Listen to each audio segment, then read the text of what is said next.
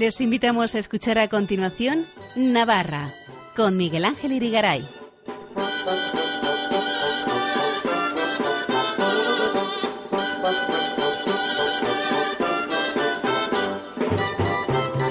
Buenas noches amigos oyentes de Radio María, bienvenidos a este programa Navarra en su edición del lunes 21 de noviembre de 2022 en la que vamos a prestar atención en primer lugar a los 170 años del nacimiento del científico y premio Nobel navarro Santiago Ramón y Cajal, de la mano de Juanjo Rubio, buen conocedor de su figura y comisario de una exposición sobre el tema en el Planetario de Pamplona. Luego vendrán las Jotas con Elena Leache y, por supuesto, por último, nuestro experto en historia, tradiciones y costumbres de Navarra, Fernando Walde, nos hablará de San Saturnino, patrón de Pamplona, cuya festividad litúrgica celebraremos el próximo 29 de noviembre. No se lo pierdan, empezamos.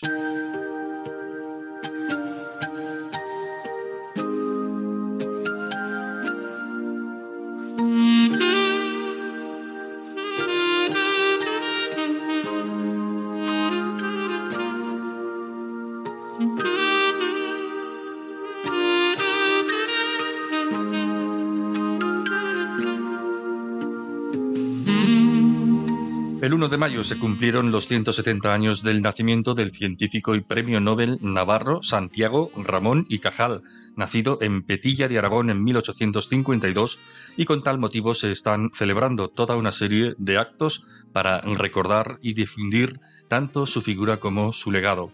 Queremos hablar de ello y por eso tenemos como invitado esta noche a Juanjo Rubio, ingeniero biomédico, director de la Unidad de Innovación Social que ha comisariado una exposición en el Planetario de Pamplona sobre Ramón y Cajal y que es buen conocedor de nuestro prestigioso neurólogo. Juanjo Rubio, muy buenas noches. Buenas noches, Miguel Ángel.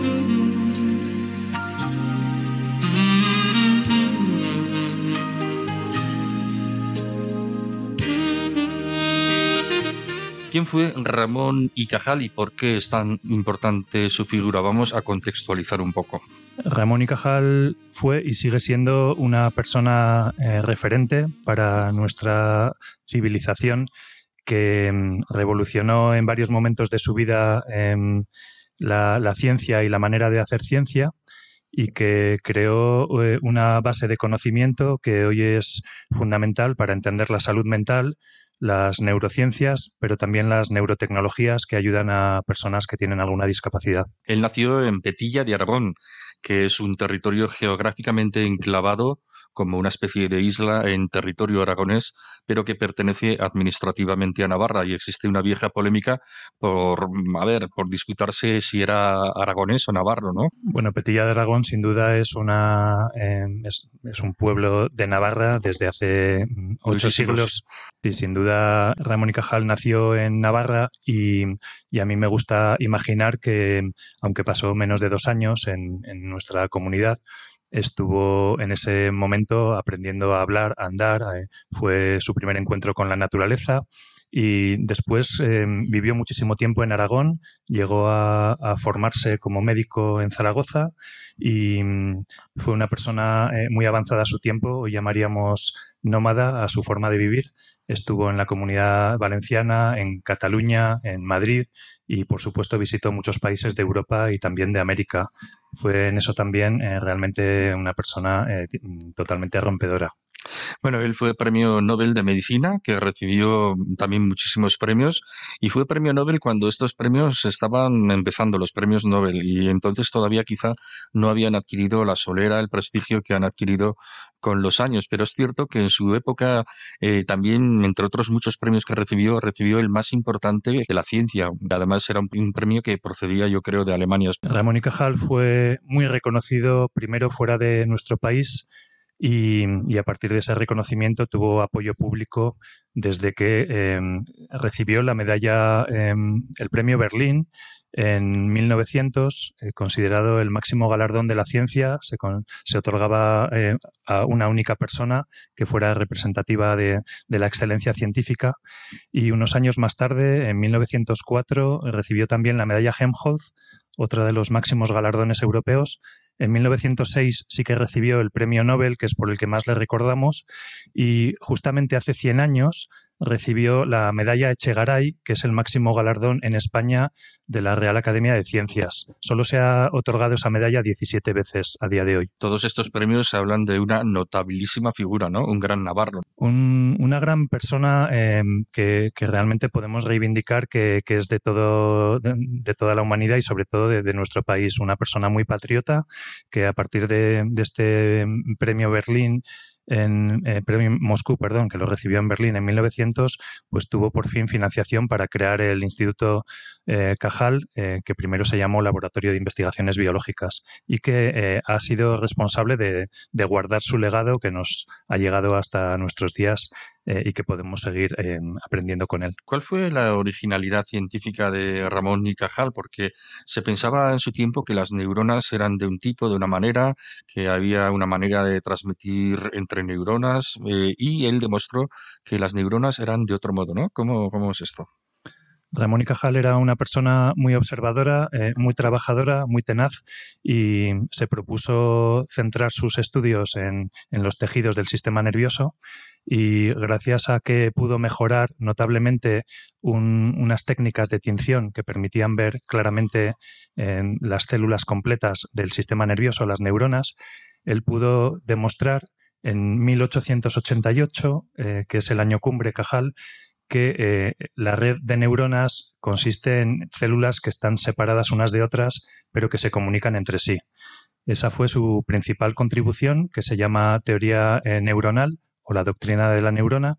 Y a diferecia de, lo que se creía en esa época, porque todo el mundo entendía que las neuronas estaban conectadas eh, y que había continuidad entre unas y otras, como pasa en, los vasos sanguíneos, eh, pero él se dio cuenta de que había una separación a la que hoy llamamos sinapsis y que es fundamental para entender cómo funcionan los circuitos de neuronas biológicas y también los circuitos de neuronas artificiales de las redes neuronales, que son la base de la inteligencia artificial.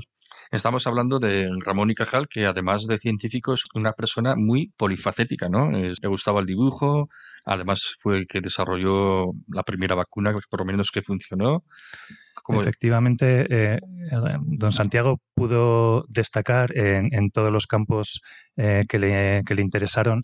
Em, él fue un, un gran eh, pionero de la fotografía y eso fue paralelo a su técnica de tinción desarrolló em, mm, eh, emulsiones para hacer fotografía eh, micrográfica eh, de lo que se veía en el microscopio, pero también en 1912 publicó el primer libro de fotografía en color.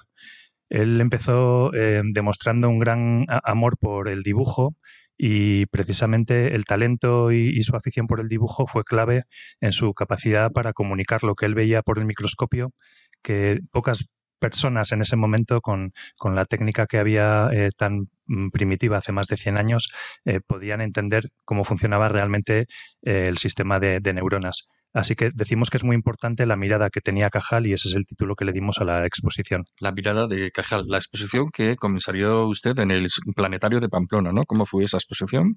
Aprovechamos una circunstancia doble. Por un lado, la creación de un grupo de trabajo en, mm, en, España para promover la figura de Cajal eh, dio lugar a que en Navarra creáramos también un grupo de trabajo y que el gobierno declarara Año Cajal 2022 este mismo año es el Año Internacional del Vidrio y por eso eh, trajimos al Planetario de Pamplona instrumentos de Cajal que tienen vidrio para verlo pequeño y para verlo lejano, su, telescopio, sus microscopios, su cámara fotográfica y por primera vez en el Museo de Navarra eh, pudimos ver en, nuestra comunidad algunos de sus dibujos originales que mucha gente eh, dice que, son, por supuesto, de la talla de Da Vinci eh, eh, o, de, grandes pintores contemporáneos. O sea, un gran humanista, ¿no?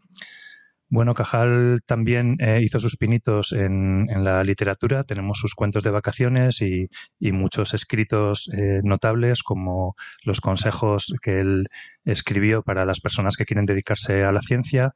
desarrolló, como has comentado antes, la primera vacuna contra la cólera en la época en la que él estuvo trabajando en Valencia esta vacuna que, fue eficaz, eh, bueno, fue publicada en español y por eso no se conoció internacionalmente. Luego él le dio mucha importancia a los idiomas y se ocupó de, ir a países como Francia o Alemania y de publicar en esos idiomas también para que la ciencia se conociera. La historia eh, finalmente concluyó con eh, grandes científicos europeos aprendiendo nuestro idioma para poder leer eh, la literatura científica de nuestro premio Nobel. Qué bueno, ¿no? Y normalmente suele ser al revés, ¿no? Los científicos aprenden lenguas extranjeras, el alemán, el francés, el inglés, para entender los, los estudios y los avances de otros científicos, ¿no? Suele ser así. Suele ser así. Cajal se preocupó de, saber francés, inglés, alemán pero también se preocupó mucho de, crear una escuela tanto de neurocientíficos como de personas que, hacían traducciones profesionales o que podían em, em, ayudar con el dibujo a, otros científicos que no tenían el talento que, él tenía y de hecho eh, su última revolución para mí es la creación de una escuela porque la ciencia a día de hoy a nadie nos sorprende que se haga en equipo y que sea internacional y esto es lo que pasaba a principios de siglo en, en su Instituto Cajal en, Madrid, eh, al que eh, venían personas de, mm, de, Australia, de Estados Unidos, de, del norte de Europa, a aprender con la Escuela de Cajal y a, a contribuir a la ciencia que tenía el epicentro en nuestro país. Estamos celebrando 170 años del nacimiento de Santiago Ramón y Cajal. ¿Qué pretenden y qué frutos esperan conseguir? El grupo de trabajo nacional es heterogéneo. Hay personas de mm, sociedades científicas, de distintas comunidades autónomas, del Instituto Cajal, de la familia de Ramón y Cajal. Estamos personas que probablemente tenemos eh, intereses em, mm, particulares eh, en función de, nuestra responsabilidad, pero todos tenemos un compromiso común que es eh, trabajar para que haya un museo de las neurociencias, un museo del cerebro, un museo que haga más visible el legado de Ramón y Cajal y que está pendiente porque desde hace al menos 35 años no existe ese museo. El día 28 de septiembre, el presidente del gobierno y la ministra de Ciencia en, una jornada en la que se hizo público el acontecimiento de excepcional interés público eh, Ramón y Cajal, se comprometieron eh, a que cuando termine este acontecimiento en 2025 habrá un espacio museístico. Así que esperamos que exista ese museo y que, y que el museo además nos sirva para seguir haciendo ciencia. Yo personalmente eh, tengo el interés de que la juventud eh, se acuerde de Ramón y Cajal y tenga muy presente que una persona que nació en un pueblo pequeño de las montañas de Navarra, eh, pues pudo con su esfuerzo y con, las circunstancias llegar hasta donde llegó Cajal y que sea para los jóvenes un estímulo y, una em, alegría pensar que con, trabajo, con valores, con conciencia, podemos construir un mundo mejor. Actos organizados para conmemorar este aniversario, los que se han hecho hasta ahora y los que están previstos, porque es todo un año o unos meses o cómo es. En Navarra llamamos Año Cajala 2022 y también es eh, así en, Aragón. Sin embargo, a nivel nacional eh, estamos dentro de un trienio que empezó eh, este año 2022 y terminará en 2025. En, ese trienio hay una agenda de trabajo que, está abierta a nuevas propuestas y que se puede ver en una web que se llama em, Ramón y Cajal em, Ciencia y Cultura. En esa web podemos ver tanto lo, lo, que ya se ha realizado como lo que está por venir y también hay em, pues, entradas para que alguien pueda proponer cualquier nueva actividad. Nosotros en Navarra hemos tenido recientemente Octubre con Cajal, organizado por la Universidad de Navarra. Previamente tuvimos esta exposición La mirada de Cajal. Estamos haciendo ciencia ciudadana en pueblos con sobre todo niñas y niños jóvenes, em, con una mirada hacia las neurociencias, hacia la, ética y el derecho relacionado con, las tecnologías em, del, del sistema nervioso y también hemos organizado eh, muchas conferencias, por ejemplo, en el Colegio de Médicos y en algunos eh, centros cívicos de, nuestra comunidad. Eh, a mí me llama personalmente la atención esa conjunción y, esa colaboración entre distintas instituciones, gobierno de Navarra, el planetario que puso su espacio para la, oposición, que al, al, final es un lugar de ciencia, el planetario, y bueno, no sé qué más, pero es una conjunción de una sinergia ¿no? de fuerzas. ¿no? Mm, Ramón y Cajal, las neurociencias eh, son un, un, espacio tan atractivo. y... la Universidad de Navarra también, hemos hablado, ¿no? Claro, en, realidad eh, es difícil no sumarse a un proyecto eh, donde cuantas más ideas y más personas estén involucradas, pues más va a ganar toda la sociedad. En el grupo de trabajo de Navarra eh, contamos con personas del Colegio de Médicos, de sociedades científicas, de Gobierno de Navarra, también de, turismo, del Observatorio de la Realidad Social. Eh, tenemos, por supuesto, al, pueblo de Petilla de Aragón, a, la gente que desarrolla la comarca que es Cederna Garalur, la Universidad Pública, donde em, hay un centro recientemente creado de, inteligencia artificial que siempre reconoce el legado de Cajal, la Universidad de Navarra, donde Ignacio López Goñi, eh, que va a poner en marcha el, nuevo museo o, el edificio para el Museo de Ciencias, pues es el que ha organizado estas eh, jornadas de, octubre con Cajal. En fin, tenemos un, grupo muy ecléctico y, abierto a que se incorporen más personas. Y eso mismo pasa a escala nacional.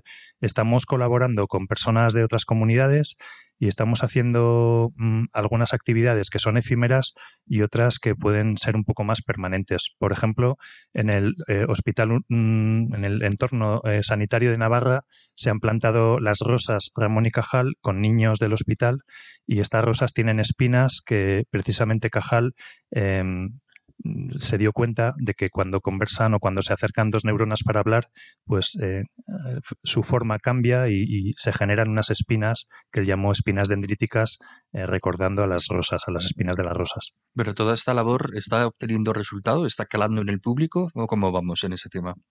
Sin duda, em, nunca es suficiente, pero eh, es es claro que el poder mm, acercar a la ciudadanía, por ejemplo, de Navarra, la obra em, original de Cajal ayuda a, recordar lo que fue y lo que sigue siendo y sobre todo a imaginar lo que será eh, todo el legado de Cajal. Estamos mm, teniendo muchísimas, eh, mucha curiosidad por parte de colegios donde se están haciendo trabajos. Eh, yo personalmente he ido a, varias instituciones educativas a, hablar con alumnos de adolescentes. Hoy mismo hemos estado en, la Universidad de Navarra porque estamos dentro de la Semana de la Ciencia y la Paz y los centros educativos se han acercado a, las universidades, a, los centros de investigación y, sin duda eh, hablar de Cajal no viene nunca eh, no, está de más y esperamos que, el museo, que no será únicamente un edificio en alguna ciudad de, nuestro país, sino que será una red de espacios con una oferta em, de actividades eh, digitales, de actividades itinerantes, de, será un lugar donde se pueda practicar la ciencia y donde se pueda imaginar soluciones eh, relacionadas con la neurociencia para que las personas podamos vivir mejor, pues nos ayudará eh, todavía más a acordarnos y a tener presente a Cajal. Pues nada, ha sido muy interesante, se nos va el tiempo. Juanjo Rubio, ingeniero biomédico, director de la Unidad de Innovación Social, que ha comisariado una exposición en el Planetario de Pamplona sobre Ramón y Cajal y que es buen conocedor de este prestigioso neurólogo. Juanjo, muy buenas noches, gracias. Muchas gracias, a María. Para contactar con nosotros, escribe un correo electrónico a navarra@radiomaria.es. Escuchen en Radio María Navarra con Miguel Ángel Irigaray.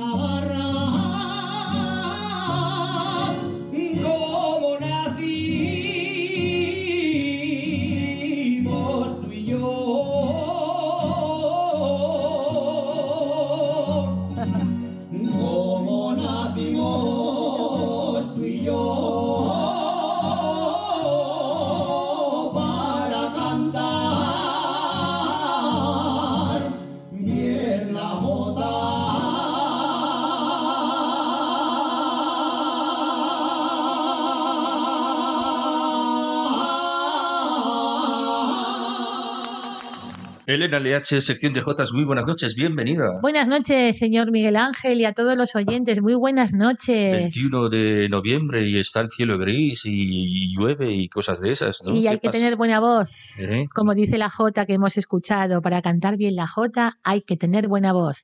Haber nacido en Navarra como nacimos tú y yo. Hombre, Es una Jota y por ello hemos iniciado el programa Navarra de Radio María con las grabaciones efectuadas por Carolina González Prieto, directora de la Escuela de Jotas Hermanas Flamarique de Tafalla, en el Festival Memorial Raimundo Lanás, celebrado el pasado día 5 de noviembre en Murillo el Fruto.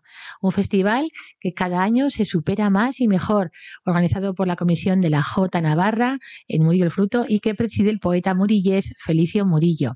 Recordaremos que las voces participantes, entre otras, fueron Soraya Castellano, Iñaki Martínez de Castejón y Tudela, María Herrera de Tudela, Sandra Miranda también de Tudela, Laura Sesma de Corella, Joseba Montesinos Duarte, Lorena Jiménez de Tafalla, Arba Oses de Peralta, la Escuela de Jotas de Murillo y Carcastillo, dirigidos por Claudia y Sandra González Sainz Zaja. En esta edición se realizaron varios homenajes a José Antonio Pérez Caro, Nuria Pérez Caro, hermanos de Buñuel y Félix Gracia Suberbiola, esposo de Nuria. Una tarde jotera muy agradable la que pasaron en Murillo el Fruto y la organización por parte de la Concejalía de Cultura del Ayuntamiento de Murillo el Fruto sobresaliente, fue sobresaliente. Felicitamos también a la, concejalí- a la, conceja- a la alcaldesa de Murillo el Fruto que se llama Arancha Murillo por su buen hacer en pro y a favor de la Jota, aquella que siempre cantó su paisano Raimundo Lanas. Y con Carolina González nos ha enviado todos estos audios, pues vamos a utilizar estos audios de este festival para escucharlos hoy aquí. muy bien. Y vamos, genial. Ca- Casi podemos homenajear a la alcaldesa que se llama Murillo como el pueblo. ¿no? Eso. Murillo Son todos Murillo. Carolina González Prieto y Felicio Murillo y Arancha Murillo. Y vamos a dedicar esta jota también a la Villa de Falces y sus fiestas que celebraron hace poco, las fiestas de San Salvador, días pasados, Salvador Azcona, gran jotero de, de, de Falces, con su sobrina, eh, Ana Azcona, su sobrino también, y también a Murchante. Y también hay que dedicar a Inés Gurucelay de Pamplona, que fue empleada de tintorerías La Elegante de Pamplona, que hace, hace unos años desapareció, pero Inés siempre radiante escucha este programa y nos felicita. Es un honor, Inés, compartir las jotas y canciones de Radio María Navarra contigo con todos los oyentes. Que sí, claro que sí, por supuesto que sí. Muy bien. y tan a fenomenal. gusto. ¿Cuántos oyentes nos escuchan? ¿Y a cuántos les gustan las jotas? verdad? Sí, dice que le encantan las jotas y oye, qué bonitas las jotas que además eh, seleccionamos y demás, y muy bien. Muy bien. Y es que está muy preparado, está Claro, muy pensado. ¿no? Claro, y además como mañana ya Santa Cecilia, la fiesta de la música, tiene- tienen en, en, por ejemplo, en Marcilla tienen una fiesta bonita, bonita, con la banda de música y, y luego tienen eh, para el día, para el sábado siguiente, eh, creo que van a actuar el sábado 26 de noviembre, espectacular concierto a las 8 de- por la banda de Marcilla y cantantes de la empresa Infinity de Valencia. Va a haber aurora, desayuno, dianas por las calles, eso mañana martes 22. Y Santa Cecilia es la que su alma cantaba a Dios. Santa Cecilia, que el padre Ordóñez tiene en su libro, habla sobre que representa el, nombre máximo de una familia ya famosa por sus nombres. Quinto Cecilio, Cecilio En fin, Cecilia Taranquil, eh, dice que los cantores recuerdan hasta en el título de sus agrupaciones, coros y orquestas a esta patrona celestial del alma que en la tierra ansiaba a Dios cantar y que deja en los cristianos de Roma pues un vivo recuerdo de su fe, devoción y generosidad junto a la cripta de, las, de sus catacumbas que están sepultadas los papas del siglo III. Ahí está Santa Cecilia Qué bien, y es ¿no? mañana su fiesta y demás. Y mm, tenemos que hablar también de Sabina Puertolas y de, y de José Luis Sola, que son noticia porque ellos iniciaron con la Jota su carrera artística y Sabina Puertolas eh, se encuentra estos días en Santiago de Chile actuando eh, después de una fiesta que de una de un recital que tuvieron en el Teatro Real de el, no eh, fue la gala española en, en Nueva York que organizaba el Teatro Real desde desde, desde aquí hacia allá. Y Sabina Puertolas, la soprano, ha vuelto a cruzar el charco para, para protagonizar Manon en Massenet, en el Teatro Principal de Chile, donde lleva un mes trabajando. Manon es una ópera romántica francesa y Sabina Puertolas se desenvuelve de maravilla en su papel o en su rol. Susana, o digo Sabina, expresa que la música de Massenet es maravillosa. No en vano, Sabina Puertolas tiene o adquirió muchas tablas cantando la Jota Navarra. Sucede lo mismo con José Luis Sola, quien ha protagonizado estos días en Valencia, en el Palau de las Arts, la opereta El Cantor de México. Eh, Francis López es el compositor que ideó esta opereta para que el gran Luis Mariano triunfara, el rey de la opereta, y, este Luis Mariano, ya sabes que se llamaba Luis Mariano, creo que es Fernández, el apellido Hernández, algo así, nacido en Irún, pero que triunfó en, en Francia. Y José Luis Sola, pues está estos días interpretando días pasados esta producción con gran maestría y ha tenido muchos éxitos. Luis Mariano está enterrado en Francia, Arcans, un pueblecito cerca de Bayona. Su tumba siempre tiene flores frescas, dedicatorias de sus admiradoras y familiares, de, sus, de gente pues, que le admira y que le adora. Y, y, doy fe porque allí estuvimos una vez en, Arcans, en Arcangues, el conjunto Gracia Navarra, hace unos años interpretando jotas y canciones en Navarras en la iglesia parroquial de Arcans en el cumpleaños de un señor que se llamaba Denis Lalande, que contrató a grupos folclóricos del País Basque, País Basque, Basque y Navarra. Era un día de octubre, creo recordar, del año 2005. Y o allí sea, que se gastó estuvimos. una pasta, ¿no? Una pasta, más que una pasta, era un empresario, aquel señor nos contrató. No me digas que, Nos que contrató. lo he dicho al buen tuntún, No, no, pues no, sí, ¿eh? nos contrató a varios grupos y fuimos en un autobús y tan a gusto. Y claro, llegas a Arcans y no vas a ir a cantar al- a la tumba de Luis Mariano, pues allí nos pusimos a cantar el Ursopolita. Qué bueno, qué bueno. y qué tenía flores frescas. Muy bien. Siempre, siempre, estupendo, siempre. estupendo. Así que. Bueno, ¿tienes jota jotas frescas o vas a darnos más jotas noticias? frescas como la J que dice que vamos a continuación, vamos a escuchar. Ay, ¿dónde, ¿Dónde he dejado yo el guion? Que lo he perdido. ¿Has perdido? He perdido el guion. A Pues ver, a, pues a otra cosa. extraviado el, el- Aquí lo tengo. Ah, bueno, bueno. Las raíces de la J. Encontróse tú. Se encontróse el guion. Entonces, las raíces de la J que cantan José Antonio Pérez Caro y su hermana Nuria Pérez Caro en Murió el Fruto, que es una J preciosa de, de este de, de Julián Aranaz de Cadrenta, que lo vamos a dedicar a Felisa Soto, también que nos escucha y que está convaleciente estos días de una breve operación. Y nada, que muchos recuerdos y que se anime y que pronto la veremos por la calle. Las raíces de la J cantan José Antonio Pérez Caro y Nuria, su hermana, su, hermana Nuria Pérez Caro. Adelante.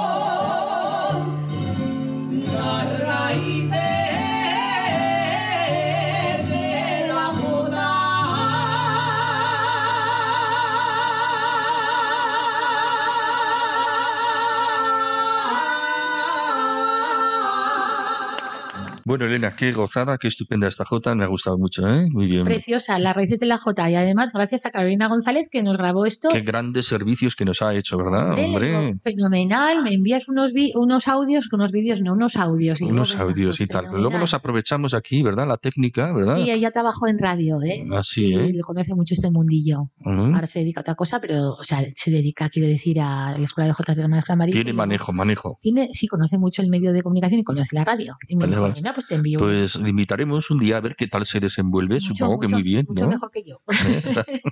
Oye, pues que, que ya es decir, No, ¿eh? es muy mágica. Que ya es decir, y nos bien. apreciamos mucho y somos como hermanas. Qué maravilla. Bueno, entonces también tenemos que hablar como hermanas, ¿no? miembros de una iglesia. Miembras, miembras de una iglesia. Vamos a recordar en Peralta, el certamen de Jotas de Peralta, celebrado el pasado sábado 12 de, dicie- 12 de noviembre, que fue todo un éxito de participación. La asistencia de público dice que no fue tan numerosa, según nos comentaba presen- quienes presenciaron el festival, porque hay ciertas dificultades para completar la sala, parece que había.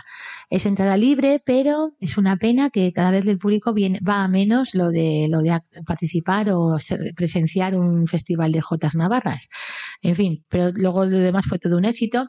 La, la rondalla estuvo, estuvo, la fueron acompañados los joteros por Sandra González de Tudela a la guitarra y Julio Arpón de Peralta al acordeón. Así las cosas, de Jotas fue también los miembros del jurado fueron José Félix Garri de Funes, José Antonio Pérez Caro de Buñuel, Beatriz Mendía de Artajona y el director del coro de Peralta. En categorías infantiles triunfaron Elsa Ullate y Olaya González. En solistas infantiles, David Urabayen y otra joterica de nombre Candela, me decían. Juveniles, Alex Espinosa e Iker Gay de Castejón y Carcastillo. Y en dúos adultos, Lorena Jiménez de Tafalla y Aroa Oses, Aroa Oses de Peralta. También el mismo sábado 12 de noviembre, la Rondalla Armonía de Pamplona ofreció un variado recital de música de pulso y púa en Pamplona, en el centro Civivos Jus La Rocha. Acompañó igualmente y magistralmente al grupo jotero Sabor Navarro, según vemos en redes sociales, Facebook de Ángel Inda. Y también tenemos que recordar en Fustiñana, eh, de- esta- este fin de semana pasado tuvieron las fiestas de la Virgen de la Peña, lanzamiento del- de nueces por parte de los depositarios de la Peña del 2022 y el y el muy ilustre ayuntamiento de Fustiñana. El encendido de la imagen de la Virgen de la Peña, que es una imagen de estilo barroco, y a mí me, y la tradicional hoguera, bandas de música, auroras, pero Fustiñana, si algún día nos escapamos tú y yo a estas fiestas, observaremos como desde el balcón del ayuntamiento se lanzan nueces. Nueces, ¿eh? Nueces. Vale, vale. O sea, Y, no- no- peladas no, eh, quiero decir, eh, con cáscara y todo, con ¿eh? cáscara. Que ahí. si te pegue, si te pegan el cogote, Pues ahí está. adiós, adiós, chao, chao, ¿no? Qué cosas, sí, Bueno, curiosas, bueno, bueno. curiosas. Qué cosas. Hay qué costumbres tienen algunos, ¿verdad? De verdad, sí, sí, pero son pueblos muy... Yo estuve, hemos estado alguna vez en Fustiñana actuando y demás y gente majísima, eh, está muy cerca de Tudela, Fustiñana. En Fustiñana te pegan con una nuez por la mañana, Eso, alguna cosa así debe ser. sí.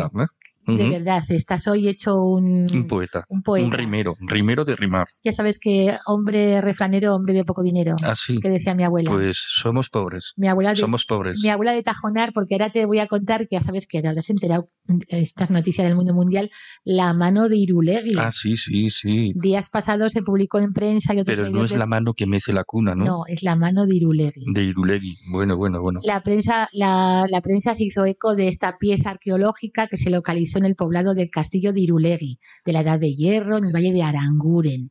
Es la mano de Irulegui con el texto más antiguo en lengua vascón, vascónica, vascona. Y esto lo, lo, publica de Navarra eh, hace poco, el 15 de, noviembre. La sociedad Aranzadi ha sido quienes han, se, han, eh, ha dirigido la investigación. Y esta Irulegui está en la cuenca de Pamplona, en el Valle de Aranguren, que se conservan expresiones del euskera. Y mi abuela Martina Iribarren de Tajonar, y de ella, era de Tajonar, nació en Tajonar, y de ella conservamos pues algunos en, en casa, en la familia, mis primos y tal, el recuerdo de sus palabras que decían mandarra, poliqui poliqui, la bearra, etcétera, etcétera. Y digo, mira, entre que mi abuela y la mano de Irulegui dije, pues voy a seleccionar jotas o coplas que mencionan la palabra mano. Mano. Pero Y- Irulegui no, ¿no? Irulegui no. Irulegui. Ay, que me, Recogidos del libro El huerto de los lenguo la Canta- traba. el huerto de los cantares del Padre Ordóñez y otros. Agua me diste a beber en el cuenco de tus manos. A mieles me supo el agua, a gloria me supo el vaso. Del Padre Ordóñez y de Joaquín Zabalza, de los Iruñaco.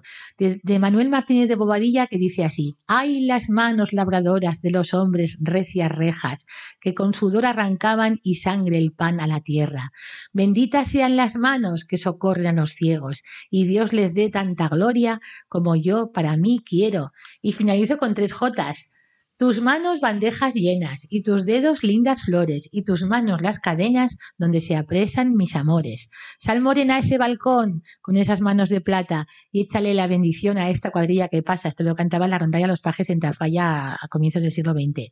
Cuando fui a pedir tu mano, solo me dio en el pie y esa me lo dio tu padre en el sitio que yo sé. Ay, madre mía, mía, hay que tener imaginación, Y destacar también otra, otra, otra copla popular que he encontrado en un libro que es de Rondallas y Jotas del Padre Ortiz que dice, Caballero camionero, yo- ya te admira el mundo entero, te mereces monumento y mucho más, con una mano al volante y con la otra elegante ayudando a los demás. Ole, qué Fíjate bonito. lo que da de sí una mano, Qué bien que sí. la mano de Irulegui. Cachis, que sí, que sí, que sí, que sí. Así que bueno, vamos a echar una mano, ¿verdad? Eso Echar una mismo. mano. Así que echamos una jota y echamos una mano. Vamos a echar una J ahora. Venga, pues vamos a escuchar a Félix Gracia y creo que es Nuria Pérez Caro que cantan Tuve amores con una doncella. Es muy bonita y una jota preciosa. Vamos a por ella, con, Ah, por ella. con la mano de Irulegui.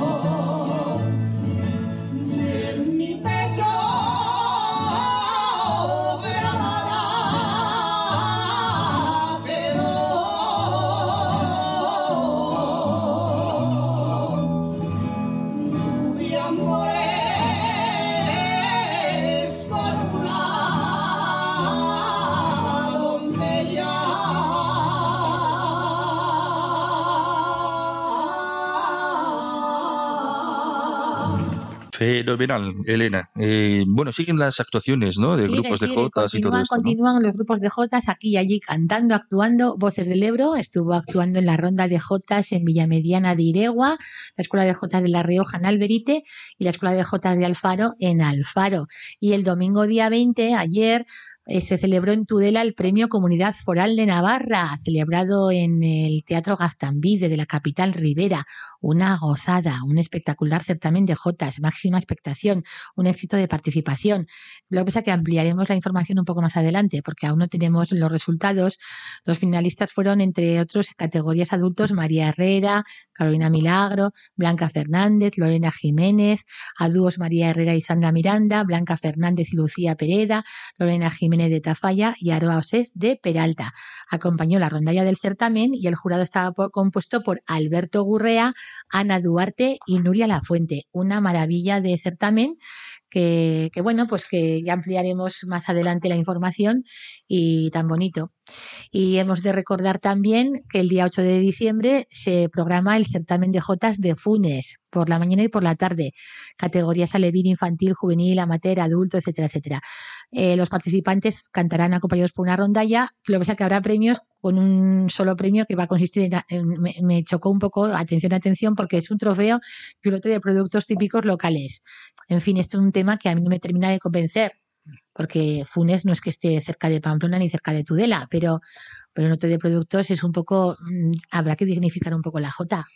Porque el otro día hablaba con una persona, una persona jotera, cantante de jota, y me decía, es que en otros folclores y en otros lugares, pues hay unos eventos maravillosos, el, eh, pues queda en la Barrarena, Baluarte, etcétera, y sin embargo la jota, pues se nos está quedando un poco localista. Ya. Sí, un poco, no- ya La- sé que no hay la- la dinero. un poquito. Claro, porque bueno, son pueblos pequeños y no tendrán mucho, el tema económico andarán mal, pero pues un lote de productos típicos. Ya, ya, ya, ya, ya. Si vas a un, si te van a dar un premio, que sea que te den unos eurillos para, aunque sea comprarte un cuaderno de recuerdo de Funes. Para cambiar la rueda del coche si se te pincha, ¿no? no En el sé viaje. si eso va a por llegar por, no sé, pero vamos a dignificar un poco esto. Bueno, en bueno. fin. Sí. Entonces vamos a Este escuchar, director. sí, no sé, vamos a escuchar la Jota de Murió el Fruto que Ah, sí. cantan Lorena Jiménez y, Aroa Osés, que dice El querer sin esperanza, que es de J de Raimundo Lanas y de Ezequiel Enderiz y Maestro Monreal. Y luego finalizaremos con Carmen París y la ronda de las Jotas Los Fogos. Bueno, bueno, no nos adelantes, nos cuentas luego. Ahora Bueno, pues vamos vamos. a escuchar a estas chicas que se llaman Lorena Jiménez González y Aroa Osés, son de Peralta, de Tafalla y de Peralta, y cantan El querer sin esperanza.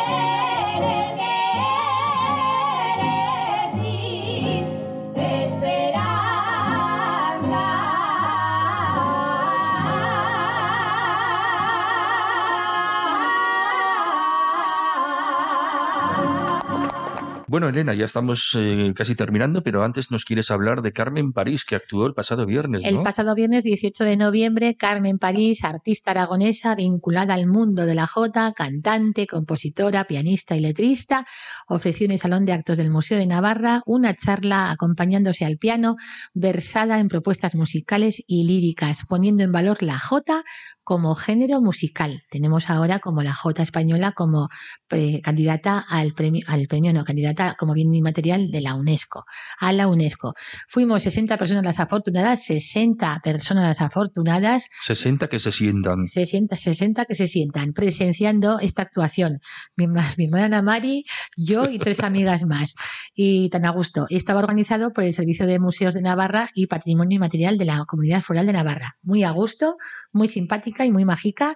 Y hablamos un poco con ella y demás. Qué fenomenal, ¿no? Estupendo. Pero tú hablas con todo el mundo. Yo, sí, porque tengo una vecina que ya te Madre. contaré, que resulta que su hermana resulta que vive en Zaragoza y son muy cuerda, amigas. tienes cuerda. Y yo dije, Carmen, soy amiga de Ana, que no Ana, una, una traidoya, y bueno, bueno, pues así. Es que hay, de alguna forma hay que presentarse, tú hija. tienes que tener hijo. contactos por todo el mundo mundial. ¿eh? Es muy bueno, es muy bueno tener Ese, contactos. Sí, sí. Para bien y para mal, pero es muy bueno. Así que vamos a escuchar a Carmen París y Beatriz Bernard, que interpretan unas jotas de ronda, no son, eh, se titula Los Fogones, pero claro, la- los fogones son cinco minutos y medio de, de ronda, de, De, de, de- de fogón, jotas de ronda. de calor. de calor. Y por lo tanto, pues son unas breves coplas y Sí, ella sí. canta Carmen París con, con Beatriz Bernard, cantadora aragonesa preciosa, elegante mujer, y canta Recia, ¿verdad? y recia. Son de ellas de Lécera y canta precioso Los Fogones. Y así nos vamos. Nos vamos, ¿eh? Nos vamos con los fogones ya hasta el mes Con que dolor de corazón, ¿no? No sé, pero hay que ir al Adiós calor. con el corazón, que con el alma no puedo. Diciembre, ya estamos en diciembre, así sí, que sí, pero es que el tiempo corre que enciende la vuela. lumbre. Y nosotros que- nos, nos veremos dentro de dos semanas. Claro, hasta el día 5, 4 de 5 ya el estamos día en- 5 habrá en- pasado San Francisco Javier, la fiesta de la comunidad foral de Navarra. Eso, eso, y el puente foral, estamos ahí en Puente medio. foral, bueno, bueno, bueno. Pero Hasta sabes, entonces, En diciembre la, tu fuego enciende. bueno, eh, muy bien. Eh, Entonces nos vemos, ¿eh, Elena? Adiós. Adiós, buenas noches. Adiós.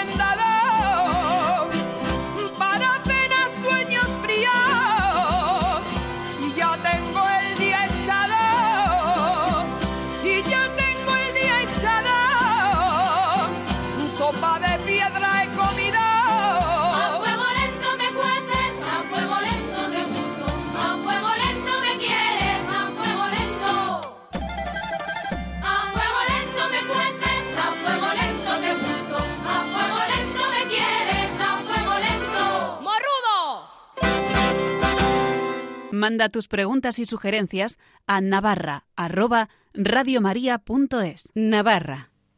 Radio María. Miguel Ángel Irigaray. Me acompaña, como ya lo hizo en el anterior programa, mi amigo y compañero Javier de Abajo. Javier, muy buenas noches. Buenas noches, Miguel Ángel. Y buenas noches también a todos los oyentes de Radio María. Fernando Dualde, muy buenas noches. Muy buenas noches. Tenemos un día más a Fernando Dualde para hablarnos de las cosas de Navarra y en concreto de San Saturnino. Vamos a hablar hoy porque es la festividad del patrón de Pamplona. Así es, el próximo 29 de noviembre conmemoraremos eh, la festividad de San Saturnino. Patrón de Pamplona. ¿Y por qué es patrón de Pamplona?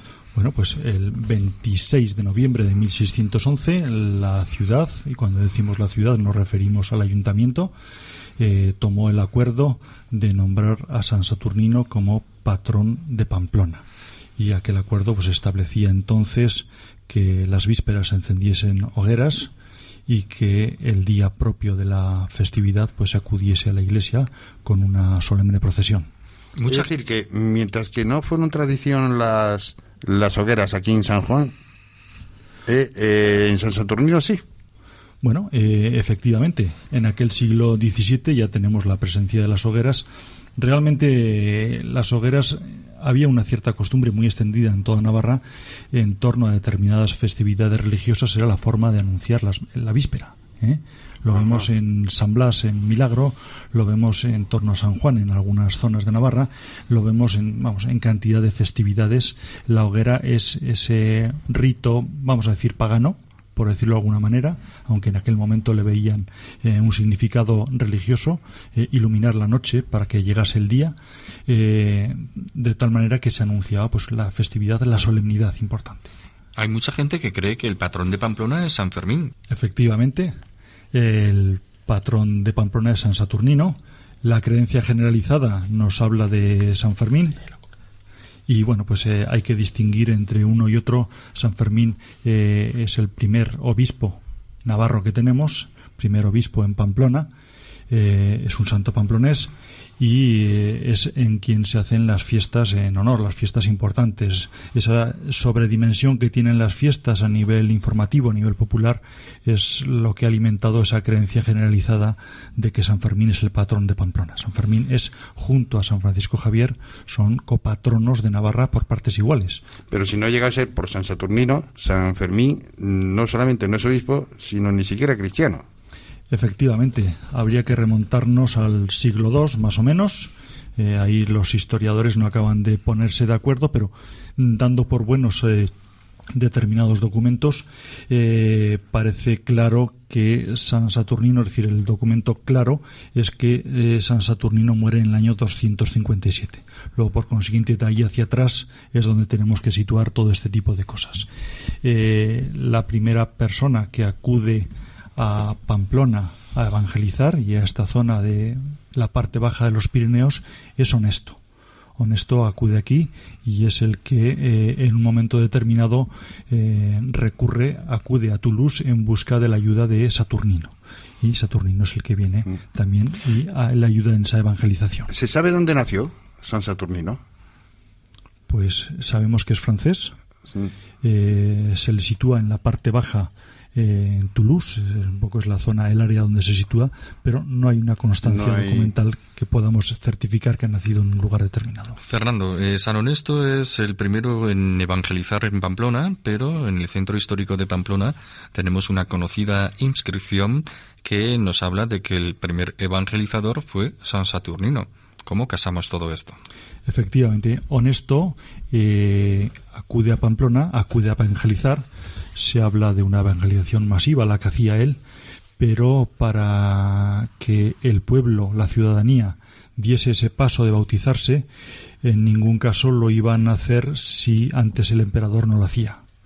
El emperador Firmus era el que de- ponía, digamos, mayores reticencias, no acababa de verlo claro, y es por lo que Honesto acude a Toulouse en busca de San Saturnino y en busca de Saturnino, entonces no era santo todavía. Y Saturnino es el que con su labia, con sus dotes de predicación, le convence y le disipa a Firmus todas las dudas que, que había, de tal manera que al final este senador es el que da el paso de bautizarse, lo hace con su familia, incluido su hijo, futuro San Fermín, y eso es lo que da pie a partir de ese momento a la- al bautizo de pues miles de personas en, Es decir, San Honesto fue la avanzadilla y el grueso de la fuerza ya lo trajo San Saturnino. Digamos que con esto hizo el trabajo a nivel popular y eh, a nivel diplomático, es decir, lo que era la familia del senador, pues tuvo que hacerlo eh, Saturnino, precisamente por las dudas teológicas que planteaba eh, Firmus, el senador. Eh, ellos estaban acostumbrados a, a rendir culto a la diosa Apolo eh, y a la diosa Artemisa, que eh, ese templo romano eh, sobre él es lo que se levanta hoy la iglesia de San Saturnino. Y bueno pues eh, delante de esa de esa iglesia había un pozo y ahí es donde parece que Saturnino pues convence al senador el senador da el paso de bautizarse y con eso de alguna manera pues está dando el visto bueno a que se bauticen los demás ¿dónde se bautizan? pues eh, precisamente en ese pozo ¿eh? tenemos ahí un en el retablo que hay en la iglesia de San Saturnino en Artajona tenemos una escena un poco de que representa precisamente ese bautismo ¿Se puede decir que mm, Saturnino fue el primer bautizador, de alguna manera? sí efectivamente digamos que San Honesto sería el primer evangelizador y San Saturnino puestos a utilizar esa palabra sería el primer bautizador Hablamos de San Cernin y de San Saturnino. ¿A qué viene esa diferencia de nombres en la misma persona? Hay que explicar que se llama San Saturnino y San Cernin indistintamente. Efectivamente. Hay una cuestión con los nombres. En Pamplona tenemos la iglesia de San Saturnino y cuando preguntas, cuando hablas de esa iglesia, ut- utilizamos indistintamente la acepción de San Saturnino o San Cernin. Realmente es exactamente lo mismo. Es decir, Saturnino en lengua occitana es Cernin. ¿eh? Y de hecho, si utilizamos las pequeñas lenguas que había en torno al Pirineo, se utilizaba indistintamente Saturnino, Cernin, Cerni, Cernin, Fermín, incluso Sadurní en catalán. ¿eh? Eh, y de hecho, pues eso, eh, el hecho de que también se llegase a utilizar la palabra Fermín eh, como Saturnino, eh, pues es uno de los motivos más también por los que ha servido un poco de confusión ese, ese intercambio de personajes. Pues nada más, muchas gracias eh, Fernando y buenas noches. Muchas gracias y buenas noches a todos. Navarra, en Radio María. Nos vamos, volvemos el 5 de diciembre con más cosas de Navarra. Ahora les dejamos con la estupenda explicación del Catecismo de la Iglesia por Monseñor Munilla, obispo de Orihuela, Alicante.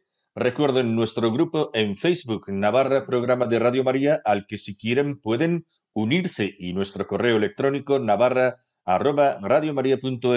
Recuerden que pueden escuchar el podcast de este programa y de otros anteriores yendo al apartado podcast de la página web de Radio María. La semana que viene, en esta misma franja horaria, les acompañará Federico Jiménez de Cisneros con su programa Andalucía Viva. Como siempre, le mandamos un abrazo y un saludo. Nosotros a ustedes les esperamos aquí, como decimos, dentro de dos semanas. Que sean felices. Muy buenas noches.